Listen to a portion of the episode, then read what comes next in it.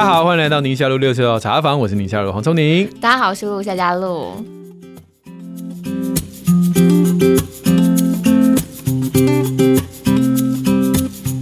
今天的 Q&A 主题有双胞胎的教养，嗯、还有要。请我们推荐兼顾放电与知性的亲子旅游地点。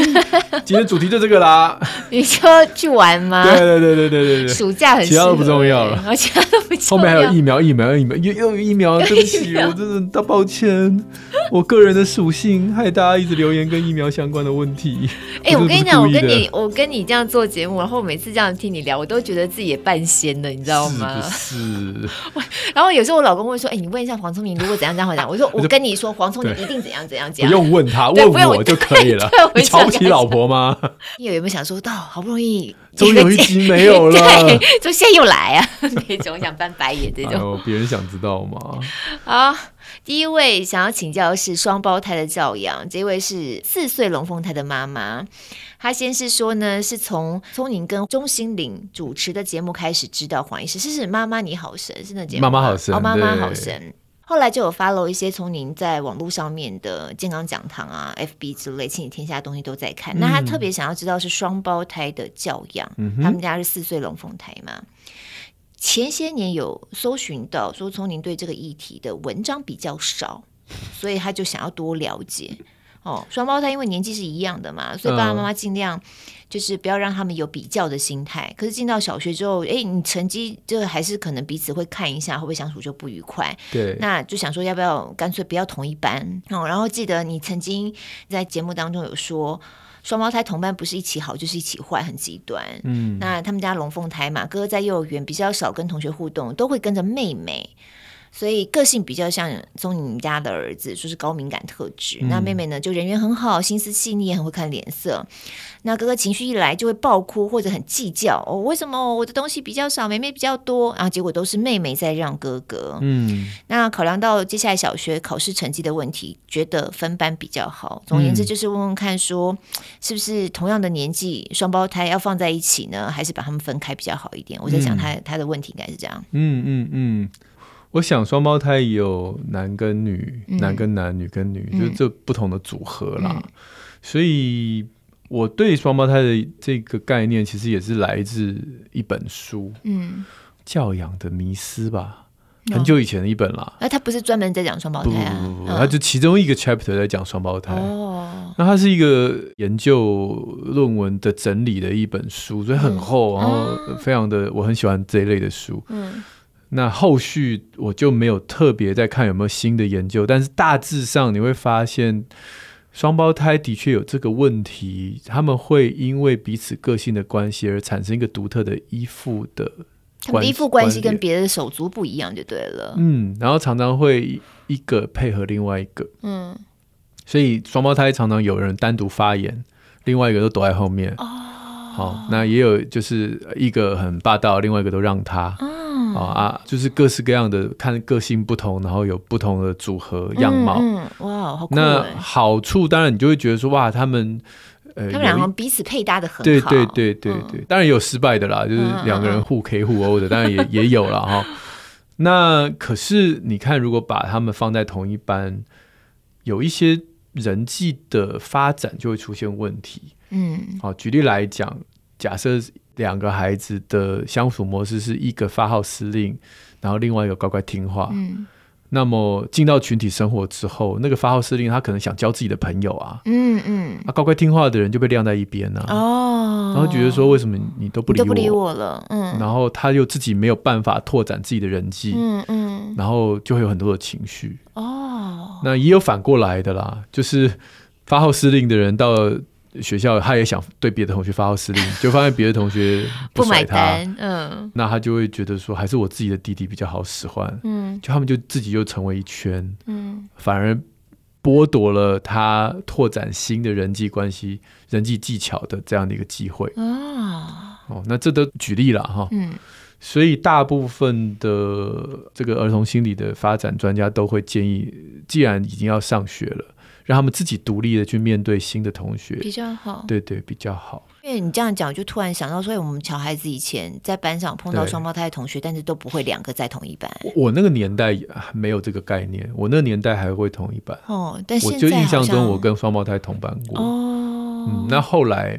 新的世代几乎所有的学校都会建议你，只要能分就会分。对，就除非你家长很强烈的希望他们放在同一班。对对对对，对这跟国外的意见是一致的啦。哦、国外甚至有些奇怪的学校是不准你，就是很抱歉，我们的 policy 就是不可以这样子。哦哦，哦那呀，我们台湾没有那么的严格。嗯，那这样的做法其实就会有一个撞墙期啊。嗯，那个一开始都是靠着另外一个人拓展人际的，他突然之间要自己开始交朋友，嗯、呃，当然就会对他来说就比较辛苦一点哦，初期。对，但这个过程是对他是好的，嗯、对，真的真的。而那个爱发号施令小在家里是小霸王的，他现在要面对别的小孩，他也要不是那么买单的，他也得调整，嗯、这些我相信都。会有一个撞墙期，但是不是坏事，嗯哦、不是坏事。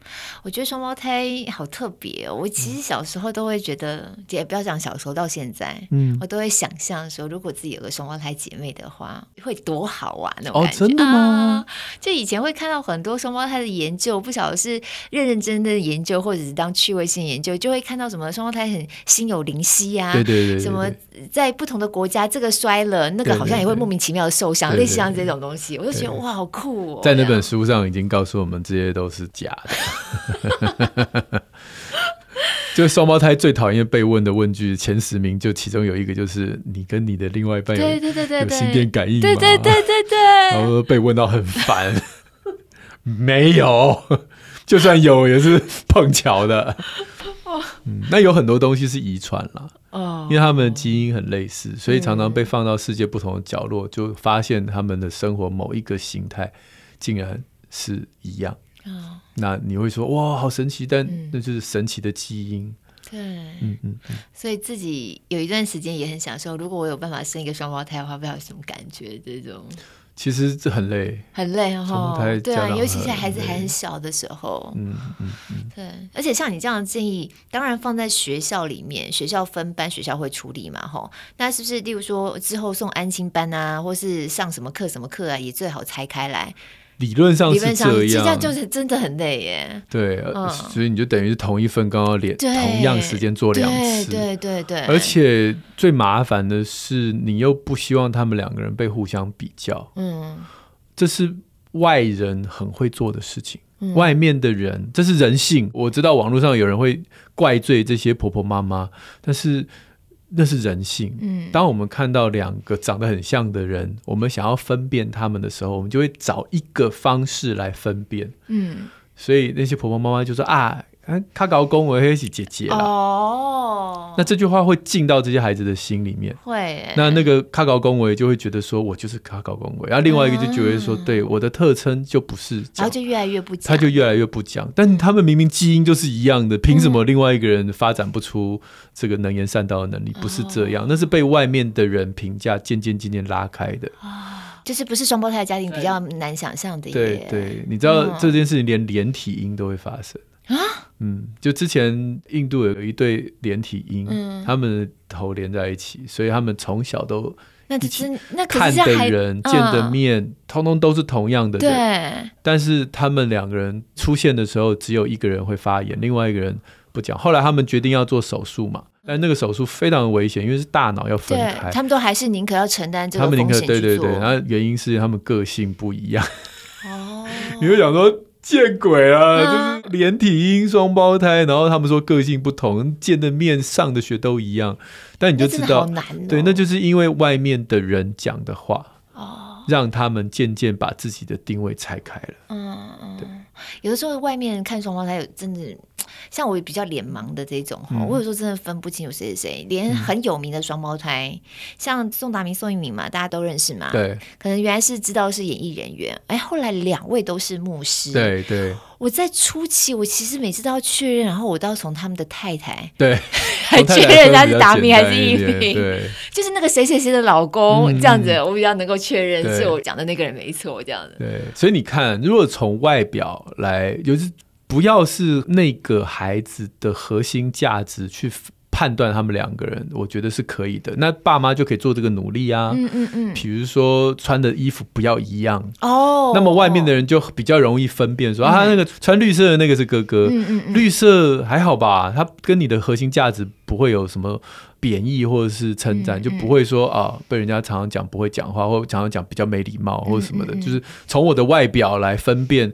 稍微没那么扎心，哦，那么爸爸妈妈可以创造这样的一个一个一个区别啦，用这种方式来帮他们做一点区别。啊，衣服啦，哦、嗯，尽量让他们不同，嗯、就可以减少。明明可以能言善道，却被旁边人说比较不会讲话的那一个，而错失了他以后人格的发展。哇哇，这个真的就是爸妈要特别花心思。你你挡不住的啦，因为你说我我叫旁边的人说，你以后看到我小孩都不可以讲哪一个人，不可能嘛？对，而且这有时候就像讲，那是天性嘛，人的天性。对，所以就从外表帮他们。所以这样讲，龙凤胎好像还稍微好一点吧，一个男的，一个女的就很容易分辨。对，这个唯一就是没有办法分辨谁是姐姐。谁是哥哥？还就是长幼没有办法分辨。但是另外一个问题就是龙凤胎也会啊、嗯、啊，果然女生比较会讲话哦，又来，或者是果然女生小时候长得比较高，对对对，这种，嗯，然后再加上如果你又上同一个学校啊，成绩单送回来的时候，我觉得这都是双胞胎的家长很大的挑战。你怎么样能够跟他们单独的对话，又不要让他们互相比较？嗯。好难，所以双胞胎没有你想那么浪漫。真的，真的哈，对，以前都只想到心电感应那个部分。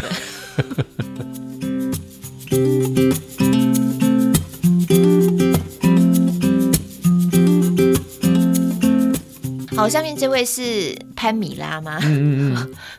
他想问的就是亲子旅游经验、地点哦，国中、国小可以兼顾放电、体力跟知性。好的，这一集就由露露来回答一小时了，啊、一小时头啦，一小时。露露主播，请。那我只是想说，为什么放电的功能要跟知性功能把它放在一个、啊？我们就贪心嘛，哦，就希望他在放电过程当中又可以有一些知性之旅嘛，对不对？OK OK OK。突然之间，露露脑袋都是放电的，知性突然就哎，知性。旁边有冰店，冰店可以吃串冰，然后这样心静自然凉嘛，就是心就静下来这样子。哎、欸，因为现在也是暑假嘛，哈，我不晓得大家暑假都会安排小孩去哪里玩？你们暑假有出去玩吗？第一站是花莲，哦，没了，就一站啊。我目前只规划到去花莲玩，然后是要怎么玩？不知道，我们家很不会玩，哦，就是去，然后找一个好的饭店，然后在那边耍废。然后我就会在耍废的过程当中开始不耐烦，我就开始上网查那个附近有什么好吃的。对对对对对，大概就这样。哦，我现在比较会倾向就是我自己，我喜欢去走步道，所以我都会倾向去找一个假设啦，好的饭店也可以啊，因为小孩有时候就是喜欢在那里面感受一下不一样的氛围嘛。然后在那附近就要找步道走这样子，嗯嗯嗯，我不晓得这样比较算是兼顾。算呢。对啊，边走步道还可以边讲那个历史。那我没办法跟到戴个老师。当年这里就是 中法战争的时候。中法战争 没有你，其实，在台湾哈，我觉得暑假期间去找凉的步道其实还蛮多的耶。因为走到山里面其实就是树荫嘛。像我们才刚过的这个周末，我们是跑了一趟礁溪，其实很近，所以周末两天就觉得简单就好了这样子。就在饭店旁边，嗯，它就有一个五峰旗的步道，五峰旗瀑布嘛，嗯，凉到一个你在里面，你觉得你要忘了带外套，对，你要起鸡皮疙瘩，就是当然不是整个都是，你是站在瀑布那边的时候，因为瀑布这样水这样哗啦哗啦下来，然后就会有风。就在那边拍照，你就觉得风这样吹到你都会有冷的感觉。嗯嗯嗯嗯、所以虽然暑假很热、嗯，但是我觉得往山里面跑，基本上有遮阴的地方都还蛮舒服的、啊。孩子有的时候会该啦，一定会挨，一定会叫，啊、但就是我们家孩子其实。也不是社群里面，或是说在粉砖上面看到怎么样的亲戚喜欢跟我们一起去外面跑的，并没有，好不好？每次都是拖着走，对啊。可是我总觉得孩子出去走就会好了，然后让孩子有伴，嗯、所以我们家比较常会有几个家庭，可能不多，两个、三个家庭一起出去，嗯嗯嗯、孩子有孩子们自己的玩法，嗯嗯、所以有现在台湾实在太多好玩了。以花东来讲啊，每一年台东到了夏天。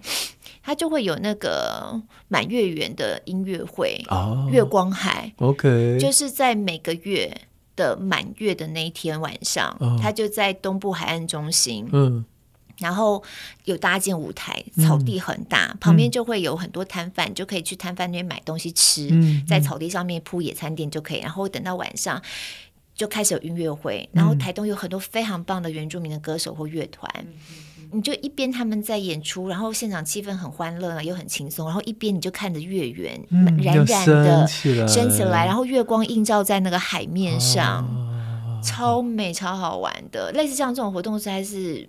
太多了，我觉得台湾好玩的地方很多哎、欸。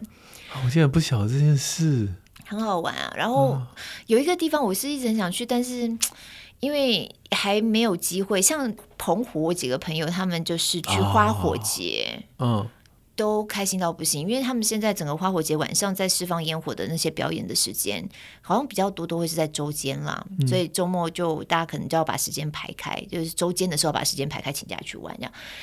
那很多那个花火的图案的设计啊什么的，我看我朋友在分享的时候，我都觉得非常吸引人。约一下，约一下，约一下哈。还要坐飞机哈？哎、欸，现在坐飞机还是多开心啊！对，对不对？哦，坐飞机很久没有出国，嗯、是这样子。可是澎湖那个那个晒，嗯，就是说那个白天真的是，对对对。所以我觉得这个很好，你就是体力跟知性嘛，哈。嗯、有的时候你晚上或者是太阳下山了。像垦丁那种，我觉得太阳稍微不要那么热的时候，你可以放出来去海边跑，对，这样子是不是体力？对。那知性的话，你就是白天的时候找一些像博物馆之类的地方去面吹冷气。好聪明哦！嗯嗯嗯，这种，要不然你就是像我讲的、啊，如果又不想那么晒的话，往山里面跑，有很多山里面的步道。嗯嗯嗯嗯、然后在台北有一些步道是沿着水以前的水郡在走的，那甚至有部分会走在水路上。哦，嗯，那就很凉快了。像台北市啊，就是在外双溪那边，嗯、就有一个平顶古镇步道，它里面就是沿着一个他们以前的水路，以前他们要取水的水路，沿着那个水路走，嗯、然后走走，甚至会走到一个小水洼这样子，然后有点像小溪一样的环境。嗯然后那溪水也不是太深，因为我会知道这步道其实也不是我多厉害去找的，是因为我们家孩子他们以前会去参加那种生态的活动，嗯、然后老师就带他们去那边，在夏天的时候，然后就看那个照片，就我说看起来太凉快了，看起来太好玩了 呀，啊又不远，你看就在台北市近郊而已啊，所以类似像这种地方，看起来真的很凉哎、欸，看起来真的很凉哈，就最后还可以下水啊，对啊，可以下水啊，哎呦呀，嗯，所以那天他们。就还特别有多带一套衣服去换。OK OK，内双膝。嗯，我不晓得外双膝跟内双膝怎么分呢？哎，其实我也不知道哎。内双膝。但总而言之，我觉得其实，我觉得有了孩子之后，你就会特别留意这些讯息。有些其实以前也还不知道，嗯、然后有了孩子之后，要想要带他们去哪里去哪里，就对对。哎，给鱼不如给钓竿，你都去哪里找这些玩的地方的讯息啊？其实现在网络上太方便了，你就是在网上搜寻就很容易找得到啊。然后朋友的脸书，我觉得你就如果是你是亲子的这个特质的话，哦、你身边有很多朋友都是亲子图，嗯嗯嗯，有没有？所以在大家的脸书上常会看到他去这边玩，去那边玩，就会搜下来啊。OK，我就就问一下嘛，哦，哦对不对？对，这个请问脸书大神，周末带孩子去放电跟知性之旅有什么推荐？这样底下就会有很多人留言。哦，对啊，你每次在脸书问什么，大家就会哦，东西多到你都不知道应该要怎么选，就开始会有选择困难。对，好的，好。哎，可是刚刚讲的都是放电，那如果国中，你有没有什么？因为你的孩子刚刚跨上国中嘛，嗯，有没有什么是我们就不讲放电了，知性的点？知性的点，嗯，我们家就不知性啊，没有，有的时候是我自己个人有兴趣的东西，例如某个展，我自己有兴趣的展，对对对。但是那个就是看那个时候展览什么嘛，对对对。啊，现在有些展，我老说都觉得是骗你去买东西的，就是很多搭的一些热潮，例如说什么现在某个动画很红啊什么的，你就会跟着某个 IP 来去走的那个展，那个我就不那么喜欢去。但我自己像这个暑假那个。普利兹普利兹新闻摄影展，嗯嗯，嗯哦，那个我就会要带小孩去，太棒了！你看你不讲我都不知道，这听起来很棒哎。你就在华山呐、啊，而且有时候华山你进去绕一绕，或专门在办展的地方，各地方我觉得都应该会有比较聚集的那个区域，哦哦哦、你就绕一圈，你就发现哦，原来有这么多展可以看。哎，嗯，真的问你就有答案呢。这一题真的只有你能回答。哎、啊，没有啦，我觉得我知道都已经算少了。我有时候在脸书上面看我朋友带孩子去这里去那里，我都觉得哇哦，对啊，我知道已经已经很少了。好，普利兹我会去，我、嗯、我也有兴趣。对，超好看的。好，嗯。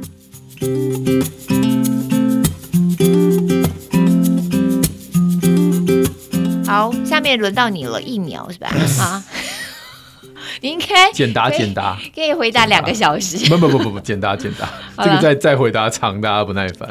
啊，因为很多，呃，要不就是把这些大家目前对于疫苗有问题的，我都大概。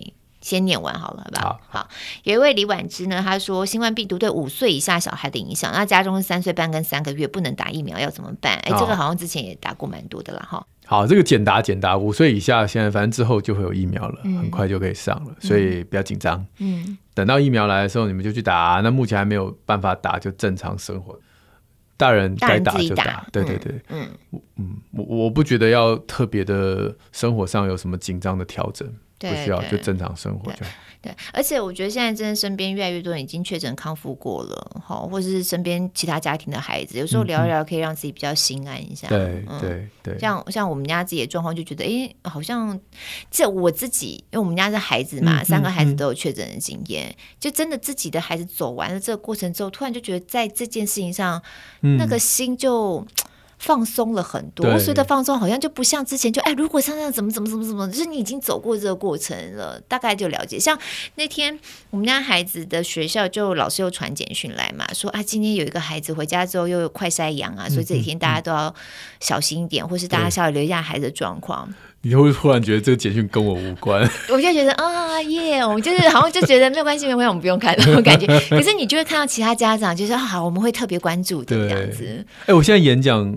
我至少有一两次演讲，我盗用你们家、欸，哎、哦，真的、啊、可以吗？哦，可以啊，可以啊。我就会跟他们讲说，就是你的孩子得到新冠的第一天，哭着说：“哦、完蛋了，我死定了。”对，那个我倒没特别分享过。我其实蛮有感触的、欸，真的。你想想看，你们家的孩子生过哪一次病，告诉你说我完蛋，我死定了？没有，他不是，他不是，他不是这样讲的。嗯嗯、他是那天我们家那个孩子那时候正在发烧嘛，然后他就突然坐在那边，然后悠悠的看了我一眼，对，然后我就跟他四目相交了一下，然后他就。看着我，然后他开始掉下两串清泪，这样子，然后我就吓到，我想说你不舒服吗？你哪里怎么了？怎么样？啊？就我就说你怎么了吗？他就说我不想死，他说我不想死。对，我当下我一种觉得你不会，可是有点，你你知道我为什么演讲会用这个？有点又有有心疼，又有点想笑，老实说，但又有点心疼，又觉得对，怎么这么？我我我为什么用这个故事？是因为。他有得过任何其他疾病，觉得自己会死吗？没有，没有。所以这个意念是从哪来的？你懂我意思吗？嗯、而且他还没有生病之前，他也不会让你觉得他对新冠这么害怕。可是他自己得的时候，竟然两行清泪流下来。嗯。所以很多的孩子，其实他嘴巴虽不讲，但他对于这个疾病是害怕、是恐惧，嗯、而这些讯息可能来自家长、来自媒体、来自他们自己小孩的群组，而。这个恐惧感有时候就会造成他的长新冠的症候啊，是这样的呀。对对，就就是我得了一个恐怖的病，然后他整个那个交感神经都被打乱了哦，然后他他大脑就会告诉自己，我经历了一个很恐怖的事。嗯，所以我我就说，这不是这些孩子的错，是我们让他们的内心有太多太多的阴影。你说我没有啊，就是有。而且说真的，我们家孩子不是特例哦，因为、嗯。我们老师，我们就几个家庭一起出去，后来就纷纷都传出疫情这样子。对对对，那有另外一个家庭，我们就彼此都会关心一下你们家怎么样那段时间。然后有一个家庭，他们就在讲说：“哎、欸，我们家孩子也是这样，因为他们家是最小的那个孩子先确诊这样子。然后他们家的哥哥，然后就看着妈妈，就是跟妈妈说：‘我不想要妹妹死。’这样子，对，你看。”而且这些话题在还没有得病之前，他们都一副哎哎没关系的样子，对，对不对？对。但他大脑的深处其实是非常恐惧，长期累积下来。对。所以不要小看我们在媒体上或者是在自己家里面讨论话题的时候那个散发出来的，对嗯，对，嗯。所以那时候想想哇，怎么好像孩子都蛮容易会有这种反应的？你讲的真的是，对不对？嗯、过去这这么多年来，流感中奖的时候，那些小孩也没有留下两行清泪说我不想死啊。流感明明也蛮严重的啊，嗯嗯、对不对？而且那你让我现在回想那个场景，他不是嚎啕大哭哎、欸嗯，对，嗯呀，所以请大家多一点对于这个新冠的话题，还是要有一点知识充足，你就不会释放出这种令人害怕的讯息。嗯，好，那我们该做的事情就做嘛，好，该打疫苗打，剩下就正常生活。下面这位是陈芳仪，他们家孩子是小六毕业生啊，五月底接种疫苗，六月六号就发烧，然后呢，接着就快筛阳了。嗯、那他的问题是说，接种疫苗之后的一个星期确诊，嗯、那这样子疫苗保护力还有吗？嗯、那为什么才接种完疫苗就确诊呢？嗯、希望黄医师能够解答。哎、欸，我们家也是这样啊，我们家是同一个礼拜，对对对，嗯，就是礼拜一接种完之后，然后然后那个礼拜五开始有接触史嘛，对。然后隔两三天就确诊，这样。所以两件事嘛，第一个就是本来打疫苗呢，我们就不期待你不得病，而且是不是要打完之后隔两周才会发生作用？就，第一个就是不管隔几周了，我们打完疫苗，本来现在的疫苗跟 Omicron 就已经是免疫逃脱的状况，它本来就不防你不得。嗯，好，那但是它可以。生理至少有某种免疫记忆，可以防重症跟死亡嘛？哈，这打疫苗我们的目的先搞清楚，所以打了本来就会得，但只是问题说打了之后这么近啊，这么近，抗体还没有到最高就得了，嗯，那会不会之后有什么不一样的后果？那答案是不会啊，你就是身体在短期内哎刚好碰到两次这样的一个病毒，让它的免疫有有一个记忆在。那未来在得到这个病毒的时候，它一样可以减少重症跟死亡。嗯嗯嗯，所以就不用担心。那打疫苗短短时间得了之后，还要再打下一剂吗？尤其对孩子来说，我的建议一样是，反正隔三个月后你会再有机会接种第二剂嘛。嗯，隔三个月后你们自己决定吧。哦，对，但是下面这位英格他就问啦，儿童疫苗目前一二季只有隔四周而已啊。对对，他那个是没有得到的啦。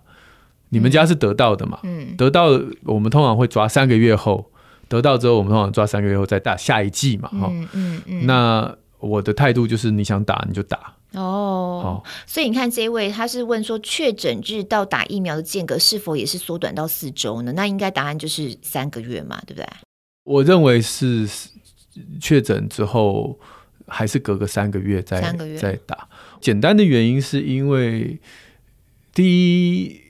两次的身体的免疫的这种记忆相隔越久，其实对你的免疫是更好的。哦，这有点像是考试啊。嗯，你连续两次小考，星期一考，星期三又考，其实对孩子来讲意义不大，意义不大。嗯，但你这个月考，然后三个月后再复习考，他就要重新再念一遍嘛。对对对。那那个大脑的记忆就会很深，免疫也很类似。你相隔太近，其实他免疫的反应没有比较好。嗯，你稍微远一点。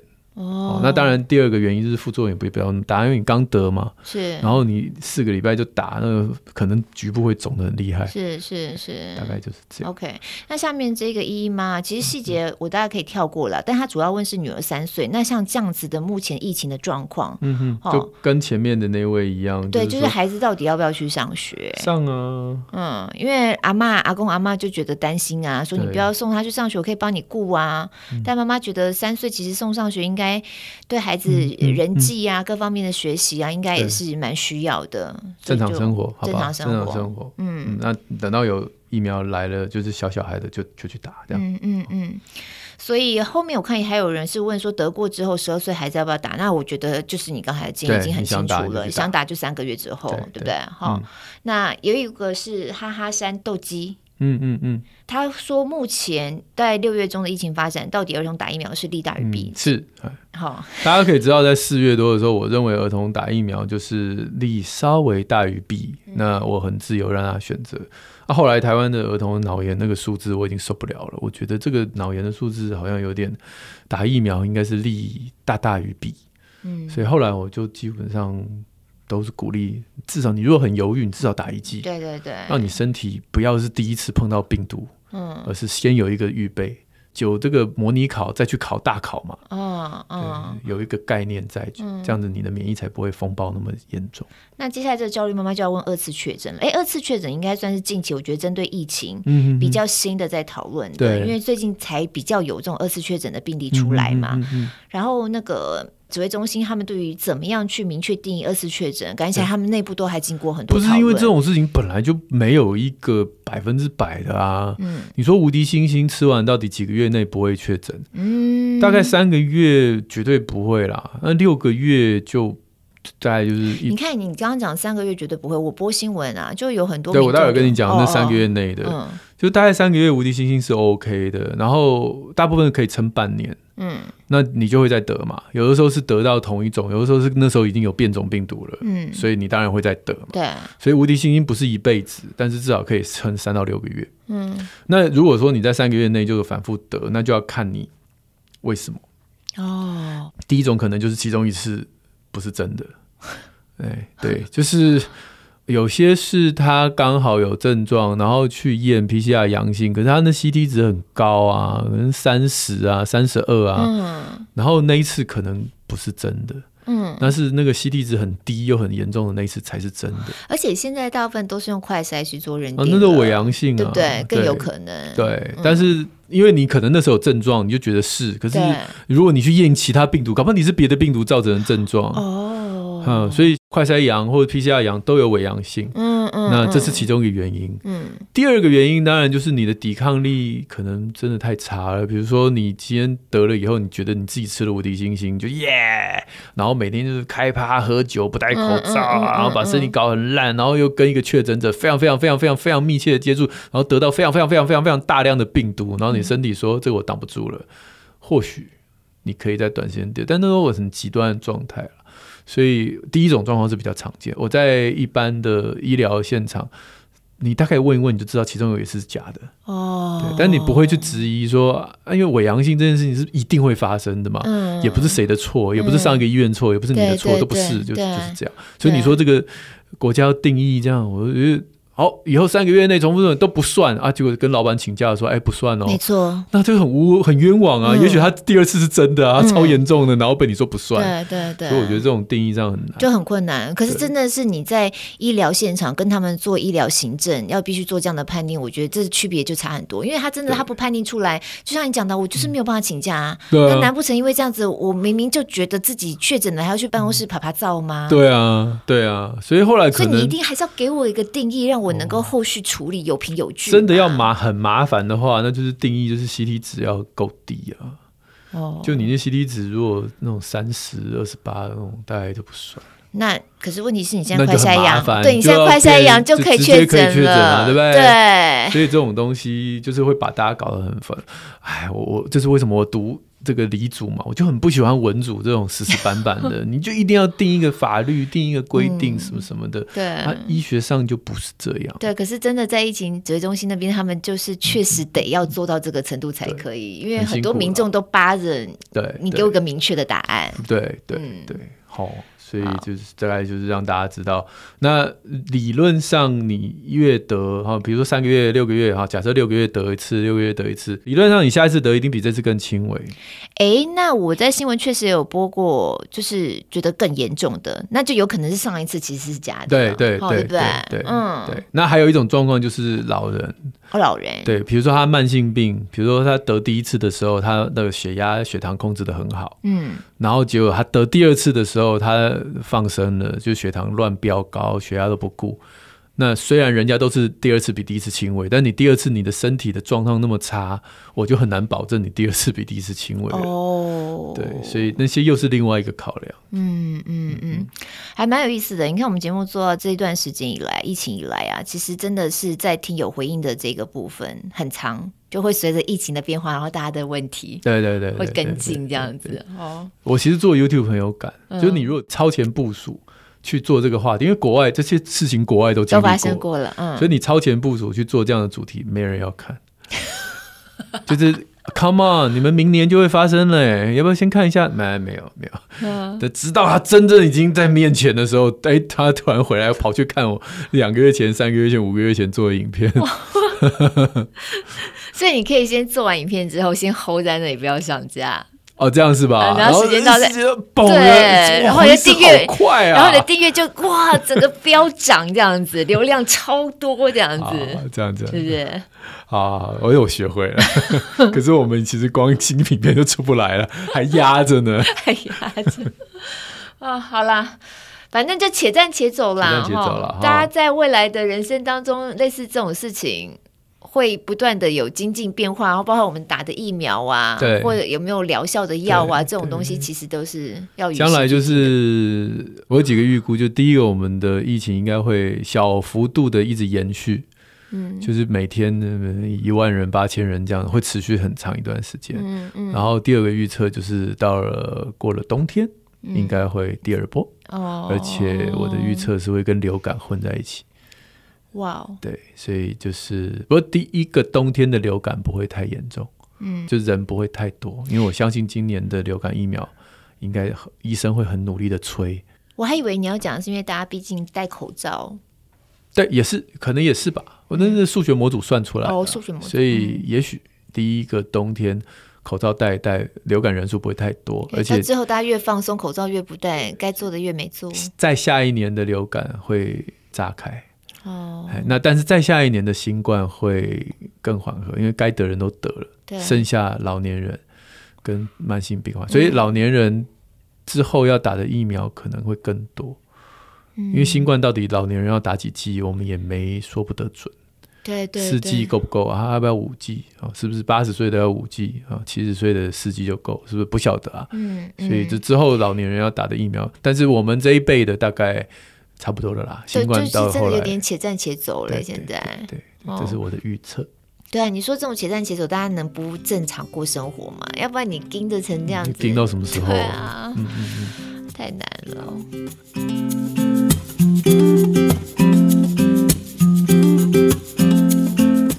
不知道大家是不是正戴着耳机在听我们宁夏璐呢？耳机现在已经变成大家的生活必备工具了。但是重建的入耳式耳机会不会让你有时候听得太忘我，就忽略了周遭环境呢？Sonus Shox 2骨传导耳机透过共振传递声波，不会阻塞耳道，让声音借由骨骼传到大脑。只要把耳机放在耳朵前方，就能够听得到声音。这款耳机搭载了晶片大厂智维科技旗下子公司开库科技最新研发的 AI 毫米波雷达手势辨识技术，不用触碰耳机就能够近距离隔空操作，可以播放或暂停音乐，也可以接听电话，实现零接触。防尘防水的设计，不管是运动暴汗或者刮风下雨，都可以放心使用。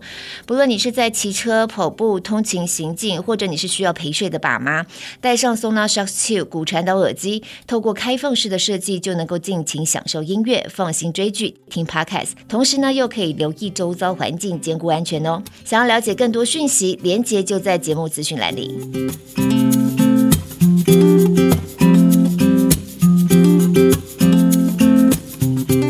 就是鸡汤时间了、嗯、哦，有一位来自德国的海洋风妈妈，哎，嗯，他们家的宝宝只有哎两嫩因为我是两岁嫩婴哦，他们家是有两个嫩婴，从怀孕前就在听宁夏路，到现在哎也是双胞胎耶，双胞胎半岁了，谢谢宁夏路，还有黄医师在每一个健康平台上很多陪伴，这样子让我在海外。零后援，但育儿不孤单。Yeah. 所以有时候推小孩出去散步，就会立刻戴上蓝牙耳机，就听 Podcast。嗯，哦，如果没有更新那今天要去散步，就有点不甘愿。他说：“只有我觉得露露主播跟那个赤木晴子有像吗？赤木晴子就是就是那个赤木刚宪的妹妹，对对对，那个那个灌篮高手那个。对对对，没有哎、欸，没有人这样说过哎、欸。那说你像什么？”我以前他看过你结婚照，为何？对，为什么看我结婚照？可能网络上，网络上我不晓得。可能以前你结婚的时候头发比较，因为赤木晴子是就是学生头的长度，对哦，是哈，嗯，学生头，所以可能那时候真的很像。对对对，我后来剪了短头发之后，最常被说的是像吴尊。你知道谁开始讲的吗？就是黄伟汉，然后讲到处讲这样子。是有像啊，是是蛮像。然后我以前学生头或是头发比较长的，我没有真的留过很长的头发啦。以前高中的时候啊，我们学姐说我长得像那个谁，苏菲玛索。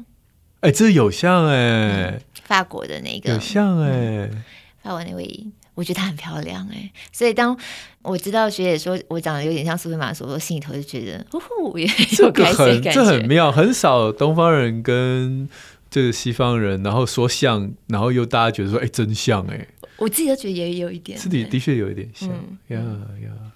好了，现在像夏嘉璐了，好吗？对，你像谁？像你看起来好像那个那个播新闻那个那个那个那个什么夏嘉璐，就是我。对，夏嘉璐，夏嘉璐，对，很多都是我跟他很像。好，下面这位，哎，杰哲，哎，好久不见，嗨，他是想要回应那位十二岁的听友嗯，上次哎也有一段时间了。对对对，一位我们这个青少年听友给我们留言，对，对他说要回应那位十二岁为了三 C 和父母争执的男孩，不是只有十二岁男孩会有跟父母沟通上的问题，连我这个在母亲眼中接近中年大叔的儿子也是一样，有跟母亲有沟通上的困难呢。没错啊、哦，所以不要灰心，练习表达是一辈子的课题。中年大叔呢，现在也还在学习。当中，嗯，因为我们是爱父母的呀，所以我们就好好学习，哦，学习怎么样好好表达，共勉之。真的，真的，嗯，我觉得人对于父母的沟通，好多隐藏版的念头，嗯，比如说别人讲那句话，你不会动怒，但是父母讲那句话，哎，突然之间你火就上来，对，然后仔细想一想。干嘛呢？为何呢？嗯嗯嗯。那我觉得那个都有很多过去的历史，嗯，让它触动你大脑某一条神经。那你要把那条神经拉出来，好好的反复的思考，就是这个事情已经是过去式了。我们现在已经都时空都转换了，可以不要再为这句话而突然之间被踩到痛脚的感觉。但那个要很仔细想。真的，为什么我那么容易生气？对，这是一个层面。我最近有另外一个层面体会，嗯，就是以前会觉得跟父母沟通或聊天呢，有时候觉得很烦。你不小心讲一个什么踩到雷吼，他们有时候反应也很大，也是对，他也是一样的事情。对对对。那我最近有个新的体会是，是我父亲因为先前有一点点看起来初期的那种失智的有些症状，嗯，那我们就开始想要看什么方法可以帮助他嘛，因为。狮子就是这样子，你尽可能不要让它退化太快，这样子，然后就各种去研究这样，然后他就他就有进行一个疗程。那不久前我就回家里吃饭嘛，那以前我爸是这样子，我们在那边聊天讲话，他其实他有点，你不确定他们在听，可是他几乎都没有什么反应，他可能就坐在坐在他的电脑前面，一直盯着电脑看，你也不晓得他是真的都在看他电脑里面东西，或玩一些无聊的游戏，或者是说他其实有在听，只是他没有办法反应，不知道，大部分他都没有声音就对了。但上一次我们回家，哎，一样吃完饭聊天呢、啊。哎，我爸开始有点要跟我呛虾呢。哦，就是他会有一点要跟你斗嘴，对，或有一点要辩解什么，对，他就有反应、有声音了。这件事情，我突然就觉得，哎，我很开心哎。虽然你有一点好像要跟我 argue 什么之类的，对，然后我就跟我妈说，你看。他会顶嘴了耶！我说应该他会顶嘴了耶。嗯、呃，的确，嗯哦，对，所以我就觉得，哎，那好像又是一个不同的体会。你以前很不想在他面前说什么，会很怕说什么，等一下他又怎么样那种。哎，现在有了这个过程，觉得哎，他怎么样？他有一个怎么样的反应？我反而觉得，哎，好好棒哦，你有反应。对对，我们可能到这个年纪，已经在乎爸妈的健康。那。当他已经不会跟你在那边呛虾斗嘴，或者是对你碎碎念。我以前碎碎念，我妈妈还没有这么严重的时候，她她那时候只要传简讯啰嗦我，我就知道哦，你今天精神不错哦。啊，大概是这个概念。哦，如果她开始几天都没有传简讯，我知道她最近过得不好。对对，对啊，我就会去找他们是不是乱聊之类的。嗯嗯嗯，对。所以这就是。潮间带的我们，这样是我们自己四十多岁了，嗯，然后面对父母沟通，我最近新的一个体会。呀，嗯，不过还是我之前有曾经讲过，这个听起来很无奈，但是这是我的体会。我们对于父母其实都有一种渴望，就是他希望能够是最了解我、最无条件包容跟接纳我的人。